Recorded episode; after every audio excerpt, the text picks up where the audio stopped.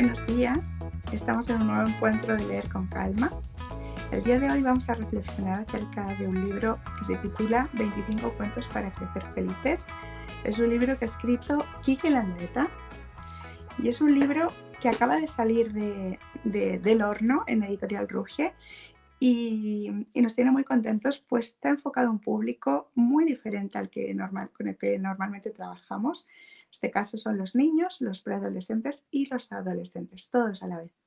Para ello, pues lo primero es lo, lo principal, saludar a nuestro compañero y nuestro amigo Denis Echegaray, que nos acompaña nuevamente en este episodio. Hola, buenos días, ¿qué tal? buenos días, Denis. Y muchas gracias por participar el día de hoy nuevamente. Sí. vamos a ello. pues queríamos comenzar diciendo que este libro, como, como, os decíamos, está enfocado a un público diferente. Eh, pues sentimos que hay mucho que hacer en este momento por ellos.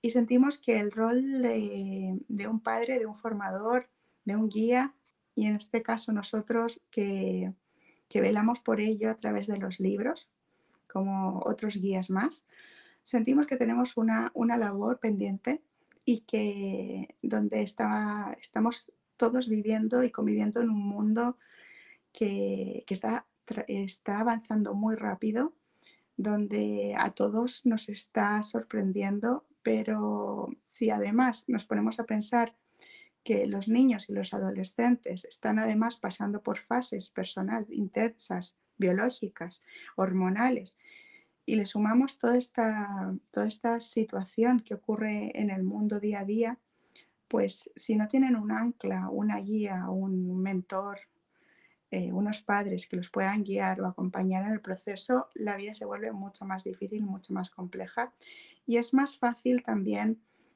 eh, errar, y perderse. Este libro que parece un libro con unos mensajes más naturales y más sencillos, está enfocado en ello. Eh, es un libro que puede ser leído y de hecho el autor lo recomienda con unos padres al lado que, se, que puedan ser leídos a lo mejor para un niño pequeño para que le explique ciertos conceptos, para que lo, le vayan entre los dos reflexionando acerca de lo que significa cada uno de ellos. O por otro lado, un adolescente que ya lo puede leer por sí mismo, pero que, que a la vez mm, pues pueda en algún momento en la cena preguntar acerca de uno de los temas, cómo lo ven los padres, qué harían ellos en ese lugar. Esas, es, eso es como lo que propone el autor. Sí, Em, bueno, este libro cuando lo, cuando lo leí, ah, me llamó la atención dos cosas, ¿no? Que eh, de hecho el autor invita a, como decía Nuria, esta última parte, a leerlo con los padres. Eh, me, conecta mucho. De hecho, muchos de nosotros crecimos eh, escuchando esas aventuras y esa, esa fantasía que, pues que cada vez en este, en este momento se pierde y se pierde para siempre, ¿no? Que cada vez es, comillas, la vida más real. Y, esos sueños o esos hilos de, fantasía que antes se, contaban como algo muy normal, eh, se han ido apagando y este libro busca recuperarlos, ¿no? Em, y muchos de los, de los cuentos son, son, son muy cortos, son para leerlo, insisto, ahí con, con los hijos o, o, tratar de, después de leer, quedarse unos minutos reflexionando sobre el mensaje. De hecho, al final de cada capítulo trae una, una reflexión, no insta a, reflexionar en conjunto. Y, y finalmente son estas como eh, reflexiones una vez vivido lo que va nutriendo o, hace que este niño también se cuestione si lo que, lo que leyó lo, entendió o si de esa lectura se desprende alguna otra conversación que, a este niño o a este preadolescente le sirva para eh, enfocar ese momento que está viviendo que a lo mejor le hace sentido y tiene la apertura para, ponerlo en la mesa, ¿no? Así que así que hay 25. De hecho, hay, seleccioné cuatro que me gustaría aquí contar. Eh, el primero... Yo tengo otros cuatro también. muy bien, muy bien. El primero era que me sentí muy identificado, ¿no? que se llama el pequeño filósofo de las notas, que es este niño más reflexivo, eh, que al final pues siente que este, esta reflexión o este, o este acompañamiento esta observación de la vida no es, no es útil más que, más que para él o, se ve como muy ajeno a, a, los niños de este, de este tiempo, ¿no? O sea, no es que yo no haya jugado fútbol ni nada, pero ese espacio como más reflexivo no necesariamente lo tiene, lo tienen muchas personas. Y, y, en este libro lo ensalza, en este cuento, perdón, lo ensalza, ¿no? Que dice, es, esto es necesario y también tiene su lugar. Y no solo para este niño, sino para su comunidad. Entonces, en el momento en que este niño encuentra este, este, este don eh, y lo puede compartir, es donde empieza ¿no? a trabajar desde otro lugar. Entonces, eh, los dones son múltiples. De hecho, una persona, antiguamente los genios tenían miles de dones, millones de dones, pero no porque los traía, sino que se iba desarrollando de forma natural a lo largo de la vida y se le iba dando a cada uno su lugar. Así que este, de este cuento yo rescato esto, ¿no? Que todos tenemos muchas habilidades, muchas, muchos dones o muchas potencias eh, o quizás dones en potencia y hay que desarrollarlos. Impulsa eso. No necesariamente algo que se etiqueta como don es necesariamente una habilidad, sino que hay habilidades ocultas que hay que saber eh, rescatar de cada uno de nosotros. Así es, Denis. De hecho, el autor eh, con este concepto trabaja mucho el, el hecho de potenciar esas habilidades a veces tan, tan, tan poco eh, masivas, pero que, que, tienen su propio lugar. O sea, tú no naciste con una habilidad porque no sea importante, sino justamente porque se requiere que, esa, que expandas justamente esa habilidad para que puedas ser eh, quizás el generador de caminos que hoy no existen.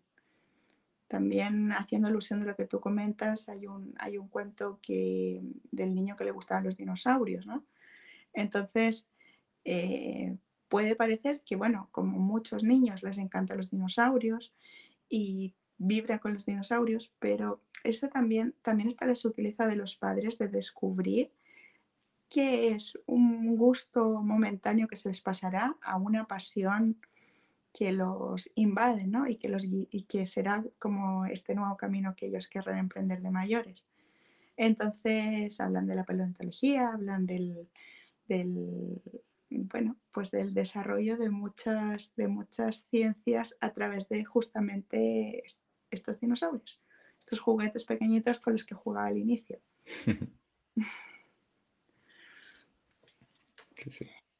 Bueno, el eh, otro, aprovechando ahí de meter la cuchara.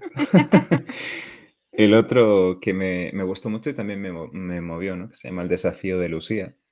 Em, habla, habla en particular de una enfermedad que está padeciendo esta, este, esta adolescente y que obviamente al principio es rabia, ¿no? Rabia contra la vida de, por qué a mí, que, tenía todo eh, por delante y, y por qué ahora, ¿no? eh, si uno no ha vivido una enfermedad de niño o adolescente, no sabe lo que significa. Eh, no sabe esas preguntas que se cuestionan que si he hecho algo mal o, por qué yo, ¿no? El por qué yo. Porque se me castiga. Claro, exacto. Y, esta niña, a través de esta, como esta sinceridad, ¿no? Que la enfermedad te, tiene una particularidad que te sincera muy rápido. Muy, muy rápido. O sea, no hay, no hay lugar para postergarse y no hay lugar para lo veré el otro año o, el trajín de la vida em, mm, con el trajín de la vida lo puedo postergar. No, la enfermedad es directa, es míralo, mírate, ¿no?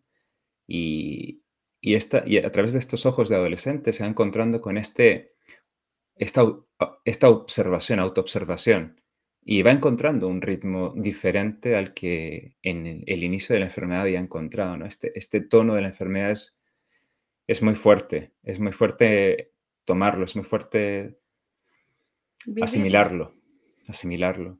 Pero cuando lo, le das su lugar, te va enseñando y te va enseñando con tonadas muy diferentes a las que en un inicio se veía. que esta chica, a través de, Lucía, conecta con esa verdad, conecta con estos ojos de... a cada parte de tu vida, cada parte de tu vida tiene su razón de ser. Solo hay que volverlo a escuchar y encontrarás la tonada.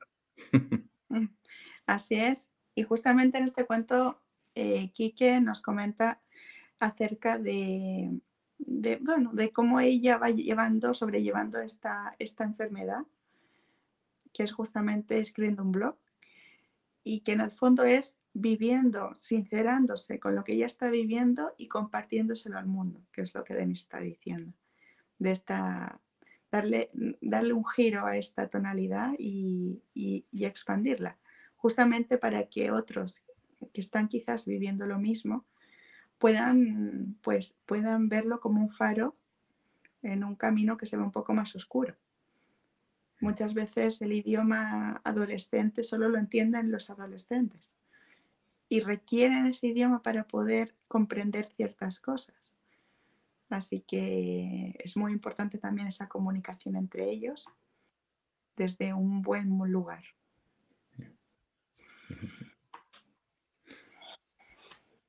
Vamos al tercero, Denis, a ver cuál, cuál quieres comentar ahora. Sí, el tercero es esa historia de amor del instituto. es muy mono. E, el, antiguo, el antiguo enamorado que enamorado del amor. que yo pasé por ahí muchos, muchos años de mi vida. Todos hemos pasado por ahí. que al final eh, nada, las canciones de ese tiempo se, iban acompañando y vas encontrando que, hablaba de justo tu proceso, ¿no? Obviamente hay cortavenas, sigue sangrándote por tu, o por tu amor no correspondido, 20, cosas, ¿no? Que... Y porque no te atreves, ¿no? O sea, no sabes si es correspondido o no. Exacto. Como que, como que tú crees que no, pero bueno. sí. Eh, y de una otra forma ese, ese, ese cuento eh, a mí me transportó en esa, en esa época adolescente, enamorado del amor, y, y que, que, siento que es una parte muy importante de la adolescencia. Eh, fíjate que en varias canciones se habla de la inocencia, ¿no? La inocencia y que después ese corazón te lo van a destruir una y mil veces y te vas a pasar a generar como una coraza y cada vez va a ser más superficial el amor. Y fíjate que es el patrón hasta nuestra sociedad actual. O sea, muchos adultos tan temerosos de volver a ser dañados, eh, ponen una coraza de kilómetros y, que simplemente con un, abrazo o incluso dar la mano se te desarma. ¿Por qué? Porque está bien, yo entiendo el daño, pero también entiendo la reconciliación. Entonces son dos puntos de vista importantes la coraza ante ti se te va a derrumbar en algún momento de tu vida. Entonces es bueno recuperar esta inocencia, la inocencia con los que con lo que llegamos al mundo. Los niños son muy inocentes, ¿no? A veces pecan de, ingenuos, pero es necesario ese, ese camino, ese espacio, incluso de adultos. Mm.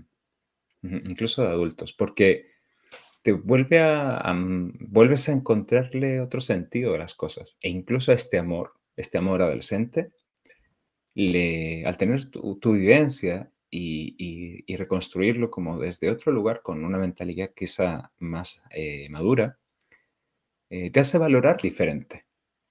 No, no, ya en conflicto con, insisto, con esta, estas emociones a mil, eh, pero te hace valorar esos momentos de otro lugar. Y creo que los, adolescentes hoy necesitan esa inocencia. Recuperarla. Sí. Sí, sí. Y, también saber que, que, no, que no es malo vivirla, que no es malo sentirla y que no es malo ser así. O sea, que, que volverlo natural. En el fondo, em, la conexión con, lo más puro, con lo más natural, nos permite en el, en el adolescente, le va a permitir tener una adultez mucho más sana porque la mayor parte de los adultos que tienen problemas es porque mm, tuvieron dificultades de adolescente y no supieron trabajar, trabajar con ellos.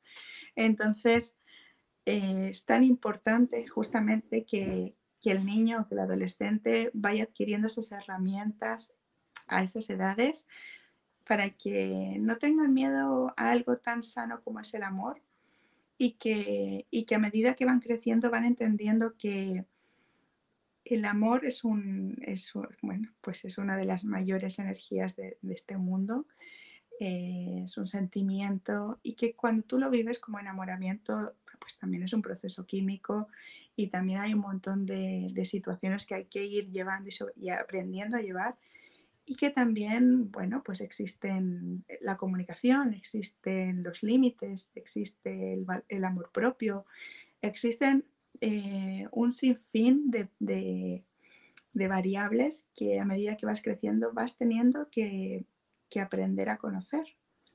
Pero no puedo tenerle miedo a ello, porque si no me pierdo de todo esto. Exacto. Como último punto en este, antes de cerrar este libro, eh, este, este, este perdón, cuento, eh, ayer leía ¿no? la importancia de que no es controlar la emoción. ¿no? Muchos dicen, pero es, es, controlarlo, ¿no? no. Imagínate en un agua, en el mar, tratando de controlar las olas. Mm, buena suerte con ello, ¿no? Buena suerte. Entonces decía, no es controlar, es direccionar. ¿Cómo direccionar? Sí, la ola va a llegar igual. ¿La ves venir? ¿Te mueves con ella o te resistes? Porque la ola ya llegó. Entonces, por ahí, por ahí ese tema de las emociones es similar. No es, que, no es que la ira o no es que no se sienta, ¿no? Está bien sentirlo, pero dale su dirección. Deja que pase. Y, y sé muy consciente hacia dónde va. Esa dirección tú la puedes, insisto, no controlar, a ser consciente. Y es un camino totalmente diferente al control que, que sobre todo en tema emocional, es, expande cada día, ¿no? Así que ahí dejo la reflexión, que yo, recién estoy ahí, así que no puedo hablar mucho más. pero, pero interesante, interesante el punto de vista. Y ya para darte el paso, Noria, el último que me gusta, me gustó mucho se llama Corriendo hacia la victoria. ¿no? Ah. Eh, me conecta con este, me llama mucho al, antiguo impulso que comprendía versus el pulso, que es como un nuevo, un nuevo camino hoy. Pero, ¿qué es importante? Eh, en esta reflexión, a través de una carrera, ¿no? Se, este, este, adolescente se da cuenta de que la meta eh, aparentemente es la llegada, es la, es el final, es eh, lo que te va a dar la, medalla, el trofeo, el, objetivo, vamos. Exacto, el, número uno. Y, y, dice que a través de la carrera se va dando cuenta que se va superando sus propios límites y eso basta. No, no, no, no necesita llegar para confirmar que está en, en, el, en el camino correcto es a través del camino que va encontrando este pulso que le va diciendo, está, está bien, aunque no llegues uno o aunque no llegues, está bien, no se trata de llegar. Entonces, este, esta, esta victoria, ¿no? este, este desafío, claro, es, es, tú contigo. no vas a ningún lugar, ya estás contigo hoy. Pues, ¿a dónde vas? Y, es un pulso, es un pulso finalmente el que te, te va guiando, te va guiando a lo largo del camino o de esta carrera en particular? Eh, finalmente es como un, darle un giro a la definición de lo que es la competencia, ¿no? No compites contra el compañero de al lado, compites contigo. Eh, finalmente lo que tú estás haciendo es justamente mm, descubriéndote. Tú te estás descubriendo a ti mismo, te estás conociendo y estás viendo también tus talones de Aquiles y, esa mente, esa voluntad, ese entrenamiento, esa disciplina y esas ganas son las que te permiten seguir avanzando en una competencia, pero que eso lo puedes llevar a todo ámbito de cosas. Y, por eso yo disfruto tanto estos cuentos, porque en el fondo no solamente es la historia literal que te están mostrando ahí, sino que ya depende de, la habilidad del lector, ya sean los padres, los guías, los maestros, los, los propios niños, que puedan descubrir mucho más allá en cada historia y llevarlo a su propia vida. No necesariamente tienes que saber jugar fútbol para que la historia de, la futbolista pues te, te, te, guste o te guíe, ¿no? En el fondo eh, puedes sacar el misma, la misma enseñanza detrás de ello igual con, otras, con otros deportes u otras, no sé, otras experiencias. Hmm. Y, también quería hacer, eh, Denis, ya en dos ocasiones durante este encuentro, ha comentado el hecho de que, eh, de que, esto, de que este libro en un cuento puntual y este libro en otro cuento puntual y que a la vez esto nos pasó también a nosotros como editorial. Son 25 cuentos, son 25 cuentos muy cortos cada uno de ellos, pero que el contenido puede ser tan profundo que conforma un libro por sí mismo, cada uno de ellos. Entonces, es natural que uno se, eh, profundice tanto en la historia que te olvides de los otros 24. Entonces, finalmente, este libro es como si fueran 25 libros en uno, aunque cada cuento pueda tener dos páginas, pero es dependiendo de cómo tú lo enfoques a lo que puedes eh, desarrollar. Porque justamente eh, Quique en el, prólogo nos comenta ¿no? que, que, uno de los, de los puntos que él quería destacar en el libro era la importancia de, desarrollar la imaginación.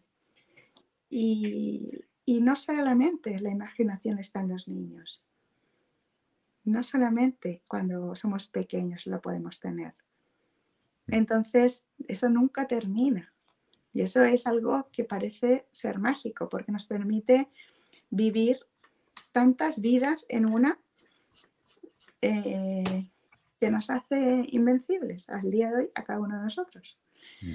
Incluso, incluso la, imaginación es, básicamente lo que hoy también muchas empresas buscan, ¿no? Eh, la creatividad, piensa creativamente, piensa fuera de la caja. Y claro, cuando han hecho estas preguntas en muchas mesas de trabajo, las personas dicen, no me viene nada. Pues claramente no te viene nada porque lo apagaste. O sea, dejaste de, dejaste de tener este espacio de recreación eh, diario. Y, ahora que te lo exigen, con la seriedad de una empresa y una junta, como todo lo quieras ver, es la misma, es la misma mente creativa que, que el niño la tiene a flor de piel. Entonces, fíjate que, claro, después se te va a demandar igual el pensamiento creativo es algo que hoy muchas empresas buscan, eh, los emprendimientos y el mundo que tú quieras ver, pero realmente es una habilidad muy demandada. Entonces, como esta, esta imaginación que decía Nuria, la creatividad es importante no solo que los niños la, tengan, sino desarrollarla a lo largo de la vida. Así es. Dale, Nuria, con tus cuatro cuentos para no. no, no, yo he ido, yo he ido ya comentando. ah, muy bien, muy bien. Pero, pero también haciendo alusión de, de, justamente esto que Denis comenta, ¿no? Hay uno de los cuentos que no lo tenía apuntado ahora, pero que, que, que me viene, que es el, el, cuento donde Enrique es un escritor, está escribiendo, es un chico que está eh, empezando a escribir historias y que justamente tiene que ver con eso, con la imaginación, con el desarrollo de la imaginación el, escribir, nosotros que recibimos tantos manuscritos diariamente, podemos decir que en el fondo todo el mundo escribe. Porque la escritura es una de las maneras que tenemos de expresar lo que no nos atrevemos a expresar con nuestra, con nuestra voz. Entonces, ahí desarrollamos una imaginación y una creatividad que puede ser eh, impresionante. Entonces, nunca minimicemos esas capacidades que tenemos porque nos pueden abrir tantas puertas cuando seamos adultos que, no, que desconocemos. Así como Denis decía, ¿no? O sea, en las empresas, la mayor parte de las empresas están pidiendo profesionales justamente con creatividad, con, con, imaginación. ¿Por qué? Porque en un diseño gráfico se requiere, hoy estamos trabajando con tecnologías de, de todo índole, y si tú no tienes una mente abierta y, creativa, eh, la verdad es que no lo vas a poder eh, ver, ni disfrutar, ni ser una herramienta más para poder trabajar con ello. O sea, eh, aquí, de hecho, aprovecho esto que me mencionas, ¿no? de poner en la mesa, que se habla mucho de la, de la revolución de, de, la inteligencia artificial y chat, ChatGPT y 20 cosas, ¿no? Está muy bien, ¿no? Y fíjate que la parte creativa se despierta por el lado que no debiese. O sea, no debiese en el sentido de, de, que hay estafas, ¿no? Que traducen tu voz a través de este sistema y te y hacen creer que te estoy llamando yo y solo captaron dos, dos, dos, minutos o dos segundos de tu, de tu voz. O sea, fíjate cómo la creatividad en ese lado, lado más para mí desde la sombra, se despierta. Y por este otro lado, pues, ¿qué pasa? pues que no, no hay, no hay creatividad a flor de piel. No, no, eh, la creatividad es cómo hago la mejor pregunta para que la inteligencia artificial me desarrolle lo que necesito, ¿no? Claro. Que al final usa, la, usa tu creatividad para desarrollar lo que necesitas tú mismo, al final. Exacto. claro, entonces al final no es, no es tanto... Una persona también decía, si, si, si una persona solo, solo sabe hacer una cosa, independiente de la herramienta que utilice, va a ser solo eso. Entonces, eh, para ahí va la creatividad o la, imaginación o, esta mente más abstracta eh, que te habla de contextos. No te habla de, de objetos, no te habla de conocimiento, te habla de algo más allá. Entonces, es importante desarrollarla, obviamente, con, con, los valores y la ética que hay detrás. Pues si no hay valores ni ética, la inteligencia se vuelve tu peor herramienta, tu peor enemigo. Eh, lo he visto en muchas mentes mucho, mucho más eh, privilegiadas eh, a lo largo de, mi vida y he visto como esa misma mente que se desarrolló sin filtros, sin, sin reflexiones, sin amor, termina por aplastar al mismo creador. Entonces, ojo con darle el correcto lugar, no solo a, a, todas las herramientas que aparecen hoy en día, sino los valores. Los valores que vas desarrollando a lo largo de tu vida. Porque esos son finalmente el ancla eh, y la manera de utilizar no solo esta herramienta y a futuro, correcto. Exacto, exacto. Es lo que te define y lo que te va a definir siempre. O sea, son tus pilares. Obvio que los puedes cambiar, por supuesto que sí, pero que sepas que lo que tú estás construyendo hoy, los valores que tienes hoy, son los que te definirán mañana si es que no decides cambiarlos. Es un hecho. Mm. Entonces, si yo decido engañar, ese engaño, aunque nadie me vea, me define. Mm. Soy una persona pues que eh, cuando veo una oportunidad pues hago X cosas. No está mal, se trata de que tú reconozcas cómo eres para que el día de mañana pues pueda ser un poco mejor si es que tú decides cambiar. Entonces, eso es una cosa. Eh, también quería, bueno, pues Denis ha comentado mucho acerca de los, de los cuentos que aparecen eh, orientados a, pues a esto, a los valores, al, al, desarrollo de las habilidades, al despertar este fuego interior, ¿no? Cuando eres niño o adolescente.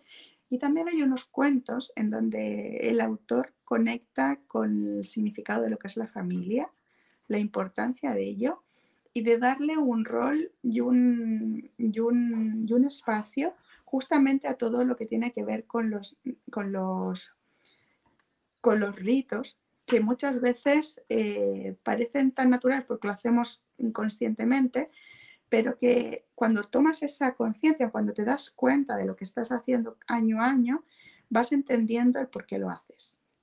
Entonces le ayudas al niño o adolescente, pues justamente a razonar acerca de ello, no a imitar y que cuando ellos sean adultos hagan lo mismo porque sí, porque lo he hecho toda la vida, sino que entendiendo que, qué hay detrás. Entonces hay un cuento que, que se llama El regalo de la abuela, donde la abuela en un momento dado, cuando la nieta tiene 13 años, le entrega un libro con toda su, con toda su historia, con todas sus eh, experiencias y, le, y, justamente comparte con ella todas sus vivencias. Le dice, conversemos porque llegó el momento de, abrirme a ti. Entonces, esa es la, también es un rol tan importante de unos abuelos, ¿no? De, que son, son quienes realmente conocen la historia de la familia, se acuerdan y que a lo mejor no les queda tanto tiempo en esta vida. Entonces, la importancia de justamente quiero traspasar esto a mi generación para que se siga manteniendo este, esta línea eh, familiar, ¿no? este linaje. Y, y, eso tiene una importancia para un niño, para un adolescente, porque te sitúa en quién eres tú, en qué significa mi apellido, en por qué he tenido estos abuelos, el por qué tengo estos padres, sean como sean. No, todo, no todas las familias son familias ideales. De hecho, yo creo que casi ninguna es una familia ideal, al como nos lo han vendido, ¿no? Pero eso también es parte de la vida, de este aprendizaje, de, esta, de, esta, de estas experiencias. Eso nos fortalece. Y si te toca a ti vivir como niño, como adolescente, en situaciones no tan fáciles, o que no comprendes tanto, justamente en la reflexión, en la conversación, puedes llegar a comprender más, a, entender más y a ver que en el fondo esto te va a dar unos pilares para que el día de mañana, cuando tú seas un adulto, eh, pues quizá, quizás hacerlo un poco diferente. Mm. Eh, este, este, sí, perdón. termina, termina la idea. Está bien, continúa ah, tú. No, no, que me quería agarrar del último punto que decías em, de la importancia de reconocer quién eres, ¿no? Cuesta mucho, sobre todo la parte más sombría de, tu, de, tu, pasado, de donde, de donde naciste, que esa parte tiene su, tiene su porqué. de hecho, cuando te olvidas de esta parte, ¿no? Hay una frase que dice, cuando el pueblo olvida su historia, está condenado a repetirlo. Bueno, cambia el pueblo por ti. o sea, si tú no recuerdas lo que ha pasado antes, vas a volverlo a repetir. Es que no, hay, no hay más. Entonces, cuando esto, esto lo pueden tomar para cualquier vivencia. cuando yo me olvido o quiero olvidarme o quiero dejar atrás cualquier momento que complejo, etc. Y no le doy su lugar, este lugar, esto se va a volver a repetir más adelante, de otra, de otra forma, pero es, en la esencia es lo mismo. Entonces, mucha gente quiere trascender la situación difícil. Ojo que, no me duela más, que no me duela más. Claro, ojo, ojo que trascender a nivel etimología es integrar. Entonces no es dejar atrás y vamos, no, no, no, es cuando yo le doy su lugar, lo integro y trasciendo, no al revés. Exacto, lo vives, o sea, te atreves a vivir el dolor, lo aceptas tal como es, esto es así, me gustaría fuera de otra manera, así es, pero hoy es así. Lo aceptas, lo integras y en la integración también está el aprendizaje, tienes justamente, bueno, pues estas cosas, si mañana me tocaran, las haría diferentes. Es finalmente darle a cada parte de tu vida en tiempo presente, pasado y futuro su lugar. Y de acuerdo a eso te va marcando esta, este ritmo. Y bueno, los, cuentos, como haciendo alusión también de, esto de los ritos, hay cuentos acerca de la Navidad, de la importancia de, hacer un árbol en familia, de la decoración, de, la cena, del, calcetín, de, eh, también hay, también hay un, un cuento acerca de, un globo de una historia que es fantástica, pero que en el fondo es darle rienda a esta fantasía de un niño pequeño y en donde la familia en conjunto decide vivir la experiencia fantasiosa del niño y lo hacen como una realidad. Hmm. Eh, muchas veces estamos tan acelerados que, nos olvidamos de eso, ¿no? que nos olvidamos de jugar otra vez. Eh, y los niños nos anclan a esto, los niños nos, nos, nos hacen vivir. Eh, muchas veces la, vida de los padres es correr para un lado y llevar a los, a los chicos, adolescentes a, sus actividades preprogramáticas para un lado, para el otro, que uno hace una cosa, que el otro hace la otra. Y, pero a la vez no nos damos cuenta que muchas veces esas experiencias, estas actividades programáticas nos están conectando a nosotros con nuestro adolescente, porque mm, quizás no, no, no, viviendo la misma experiencia que antes, pero de alguna manera sí. Y también es muy importante ¿no? que el, rol de los padres de cómo se convierten en mentores de los, de los, de los chicos, de los adolescentes, cómo, cómo te terminan admirando, cómo te terminan eh, siguiendo, imitando. Y tú crees que un bebé es el único que imita, ¿no? la esponjita pero el adolescente también. O sea, no nos olvidemos de eso, que los, niños adolescentes están constantemente observando al adulto y están sacando todos los patrones que les permitirán a ellos mañana actuar. Es correcto. De hecho, bueno, para, ir cerrando, eh, esa es la importancia, ¿no? Eh, alguien me dijo tiempo atrás que uno es custodio ¿no? Uno es custodio de sus hijos. Entonces, los hijos no son míos. O sea, no es, una, posesión, es un custodio. El momento en que ya estén libres, o sea, libres en el sentido de con libertad de pensamiento, un cuerpo emocional trabajado, un cuerpo físico también desarrollado, etc. E, es, hasta ahí. Luego ya es eh, dueño de su propia vida y que haga lo que él más estime, ¿no? Pero en este, este tiempo donde está compartiendo en una familia, uno es custodio. Protege, cuida, cobija, guía, eh, enseña. Y como decía Nuria, la mejor enseñanza es desarrolla lo que quieras enseñarle a tu hijo, desarrollalo tú primero en ti. Y cuando puedas, ya está. no tendrás que decirle nada. Porque ya está la acción, la acción en vida, que el otro día escribía la enseñanza, la mejor enseñanza es la acción en vida. cuando lo puedas desarrollar en ti, tu hijo ya de por sí lo va, lo va a poder entender. Así es, así es. Pues nada, os dejamos invitados a que, a que conozcáis este libro. Nos faltaron un montón de cuentos que nos gustaría, que nos gustaría comentar. Así es, estos cuentos parecen muchos libros. Eh, y, y, nada, que disfrutaréis mucho este libro estas navidades. Os dejamos invitados, lo, lo podéis adquirir en cualquier parte del mundo, solo conectaros con nosotros, la editorial Rugia, y, y os lo haremos llegar. Os mandamos un abrazo gigante. Sí, que disfruten mucho estas fiestas y ya nos veremos el otro año. Muchos besos. Gracias. Abrazo.